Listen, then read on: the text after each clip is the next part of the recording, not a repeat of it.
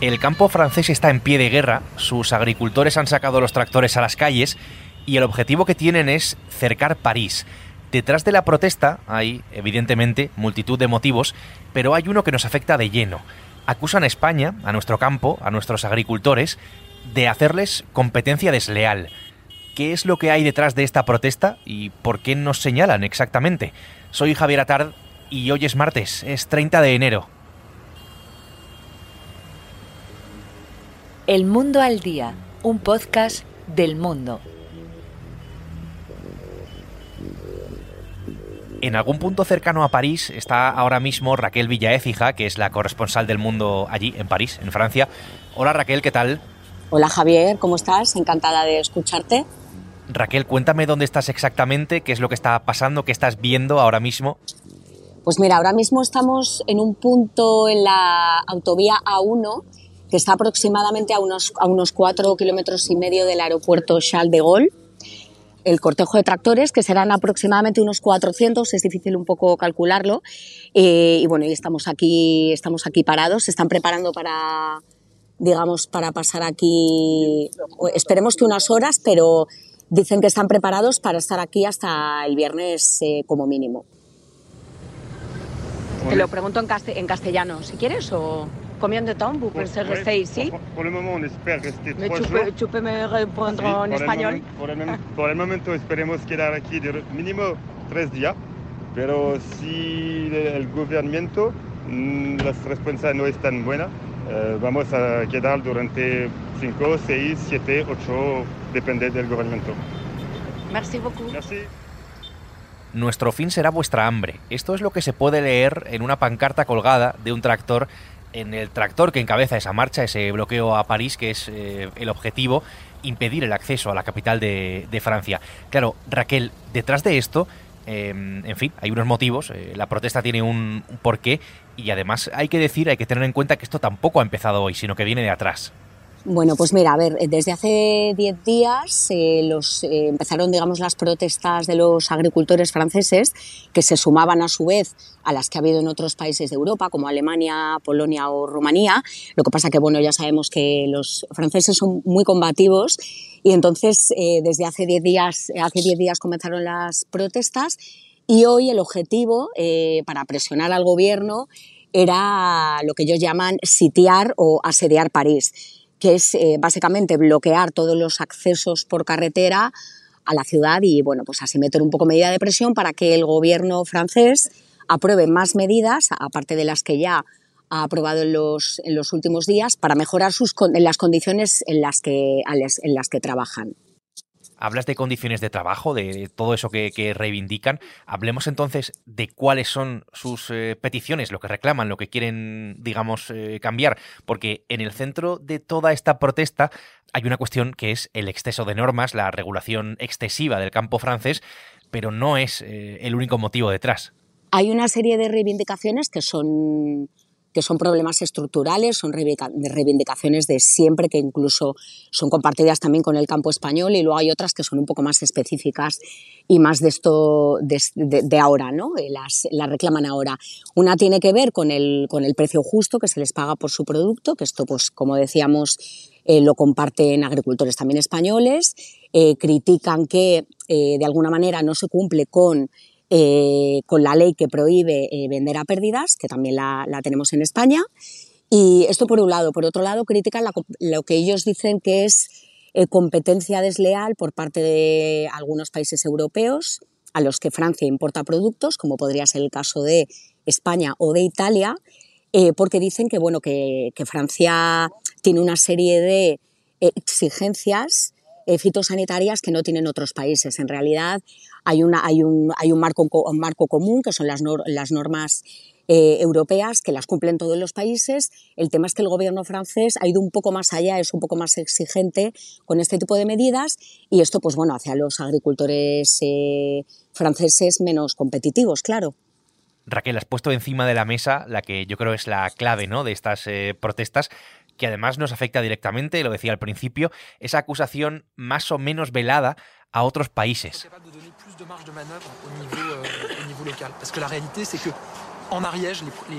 No solo es algo que deslizan, eh, aunque en parte los agricultores, sino que el propio gobierno francés, en palabras de su primer ministro Gabriel Attal, con el que por cierto no tengo nada que ver, habla directamente Gabriel Attal de competencia desleal, aunque sin citar directamente a, ningún país, pero mm, todo eso eh, apunta a España, Raquel, entre otros países. Bueno, en realidad, si hablas con los agricultores, ellos sí que reconocen que la culpa es del gobierno francés no que sea del gobierno francés. Ellos dicen que es el gobierno francés el que sobreregula su actividad y por lo tanto les deja en situación de inferioridad con respecto a, bueno, pues a, la, competencia de otros países como, como, el producto español o el producto italiano, que al final es más barato y entonces eh, bueno, pues hace que el suyo sea más caro. Lógicamente, no es que, no es que nos echen la culpa a nosotros, pero pero bueno, sí reclaman al gobierno que elimine alguna de las, de las medidas que, bueno, que tienen que, cumplir y que, y que supone pues, regular en exceso. ¿no? Cuando ya hay unos mínimos que Europa exige, eh, París ha ido más allá. Raquel, se están moviendo los tractores, ¿no? Por ese sonido que escuchamos, escucho por ahí detrás. Sí, de hecho me, estaba, me estaba despistando porque están empezando a movilizarse. Este, en realidad están, la autovía está parada, y la idea es quedarse aquí hasta que el gobierno anuncie nuevas medidas que lo, lo, están, bueno, han dicho que en las próximas horas dirán algo, y, pero bueno, hay cierto movimiento, sí. Vamos a hacer una cosa, por si hay más movimiento, Raquel. Te dejo un momento y voy a ver qué hay realmente de cierto en eso de la competencia desleal desde España. Venga, perfecto. Estás escuchando El Mundo al Día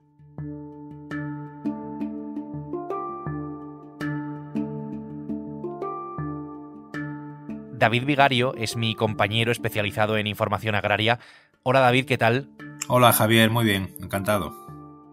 ¿Has escuchado, David, lo que está contando Raquel directamente, además desde el interior de esa protesta de los agricultores franceses? ¿Tiene el campo español, David, la culpa de algo de lo que pasa en Francia? Pues mira, tenemos la culpa de tener un gran clima, de que nuestras producciones van como un tiro de que exportamos cada vez más a Francia, incluido el vino, que siempre sabes que en Francia ha sido, bueno, una potencia mundial. Pues las nuevas generaciones me explicaban hoy ya no, ya no quieren ese vino tan selecto y prefieren el vino español, aunque incluso allí le puedan cambiar la etiqueta, pero prefieren el vino a granel, la, la generación X o las nuevas generaciones. Prefieren nuestras hortalizas, prefieren nuestras frutas, tenemos un, clima tan bueno, tan espléndido, que producimos, por ejemplo, de octubre a marzo sin ningún tipo de problema. Nuestros suelos mm, dan muchísima productividad y sin embargo los, suelos franceses están llenos de muchas humedades, le salen plagas y le salen muchas enfermedades y evidentemente tenemos la culpa de innovar y de que en estos momentos tenemos a Francia y prácticamente el mercado mundial copados de productos eh, españoles y a un gran precio, a precios competitivos. Y eso lógicamente pues hace pupa. Entonces, em, entiendo por lo que dices que lo que ocurre eh, no es que tengamos una regulación, unas normas eh, más laxas, que tengamos menos normas, no es que tengamos ventajas competitivas, sino que lo que podemos decir es que el campo español pues lo hace esencialmente mejor que, que el francés. De competencia desleal, David, nada. De eso absolutamente nada. Eh, ellos deberían de mirar, yo creo que no lo hacen, eh, a Marruecos. Marruecos sí es un problema no solo para España o Francia, sino para buena parte de los países de la Unión Europea. ¿Por qué? Porque tú te comes una verdura española criada, cultivada en el levante español y sabes que es de una gran calidad, que pasa todo tipo de controles exhaustivos fitosanitarios sin embargo, tú te comes una sandía, un melón o un tomate de Marruecos y yo no pondría la mano en el fuego por ese tipo de productos. Sin embargo, están entrando a granel por los puertos españoles, por los puertos franceses. En España sí alzamos la voz contra los productos marroquíes. Sin embargo, Francia, que todos sabemos los acuerdos geopolíticos que tiene con Marruecos, miran para otro lado. Y la Unión Europea, que es lo más grave, los que mire Francia, sino que la Unión Europea se está dejando también llevar. Y esos controles fitosanitarios no son tan exhaustivos con productos que vienen de Marruecos. Ahí sí hay que poner eh, un control mucho más eh, claro, directo y riguroso, y sin embargo no se hace. De todas formas, no hay que olvidar una de las derivadas de estas protestas en Francia, más allá de esas imágenes que hemos visto históricamente de agricultores franceses tirando la carga, el, cargamento de los camiones procedentes de España en la, frontera, ahora el bloqueo de las carreteras entiendo que puede afectarnos directamente, no obstante, exportamos desde España a toda Europa y, bueno, pues para ir por carretera hay que pasar necesariamente por Francia, con lo cual la situación actual puede provocar un perjuicio económico, eh, claro, al transporte, em, al campo también, a los agricultores. Mira, damos hoy un dato en el periódico. En frutas y hortalizas, el 22% de toda nuestra fruta y hortalizas que exportamos lo hacemos a Francia. Y como te digo, aprovechamos fundamentalmente estos meses de invierno, donde Francia tiene muchísimos problemas para producir y nosotros no. Y eh, me decía hoy un agricultor, el 50% de las ensaladas que se consumen en Francia tienen origen español. ¿Qué pasa? Que si nos bloquean la frontera mmm, varias jornadas o incluso dos o tres semanas como llevan ahora, lo podemos aguantar. El problema es que los gobernantes franceses, cuidado que estamos también a las puertas de unas eh, elecciones europeas, pero esto se puede politizar mucho. Si nos bloquean las fronteras como antaño, en la década de los 80 o 90, los más viejos del lugar recordamos, sí había problemas. Puntualmente ahora estos cierres, al margen fundamentalmente del tema del transporte, que ahí sí nos está haciendo daño, pero a nuestros productos ahora mismo no. Si me lo preguntas dentro de dos o tres semanas, mm, voy a cambiar de opinión. Sí, posiblemente ya dentro de, los próximos días, sí, pero hasta el momento eh, apenas se está notando desde el punto de vista económico. Esta es la realidad detrás de esas acusaciones. David, gracias por la explicación. A ti un fuerte abrazo.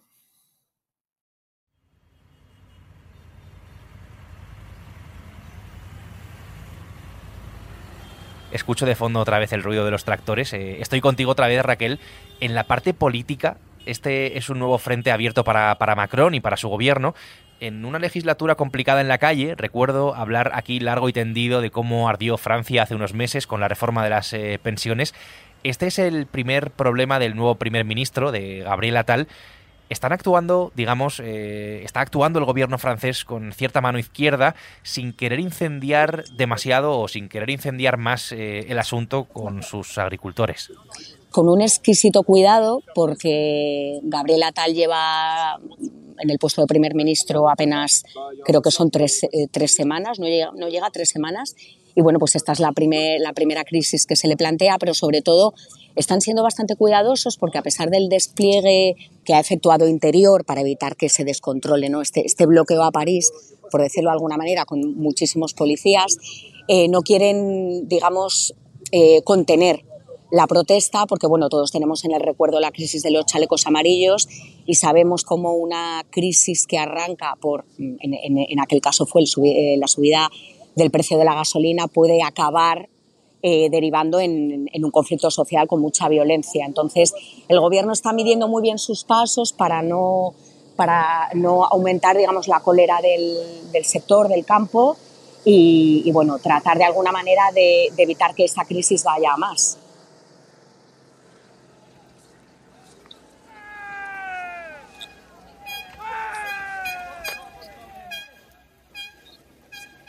Porque las protestas esta vez ¿Cómo están siendo? Hemos visto en semanas anteriores incluso a los agricultores arrojando estiércol, sí, estiércol, contra edificios oficiales en ciudades francesas.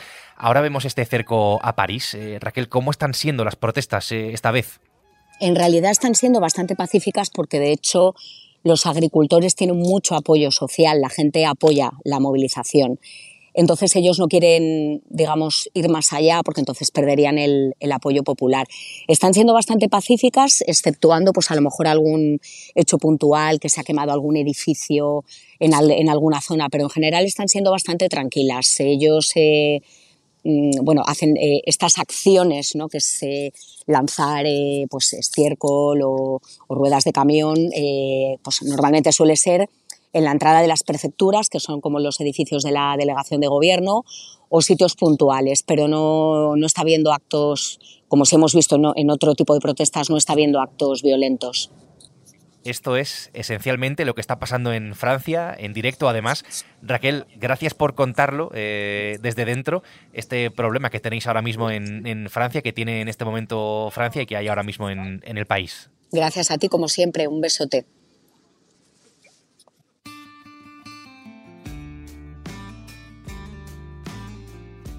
Raquel Villaécija, desde París, y David Vigario han hecho posible este episodio del Mundo al Día, un podcast que puedes escuchar todos los días en elmundo.es, en la web del mundo y en las principales plataformas de audio, donde además, ya lo sabes, tienes la opción de suscribirte. Mañana será miércoles, ya avanza la semana y aquí estaremos con una nueva historia. Hasta entonces, gracias por estar al otro lado y saludos de Javier Atard. Has escuchado El Mundo al Día, un podcast del mundo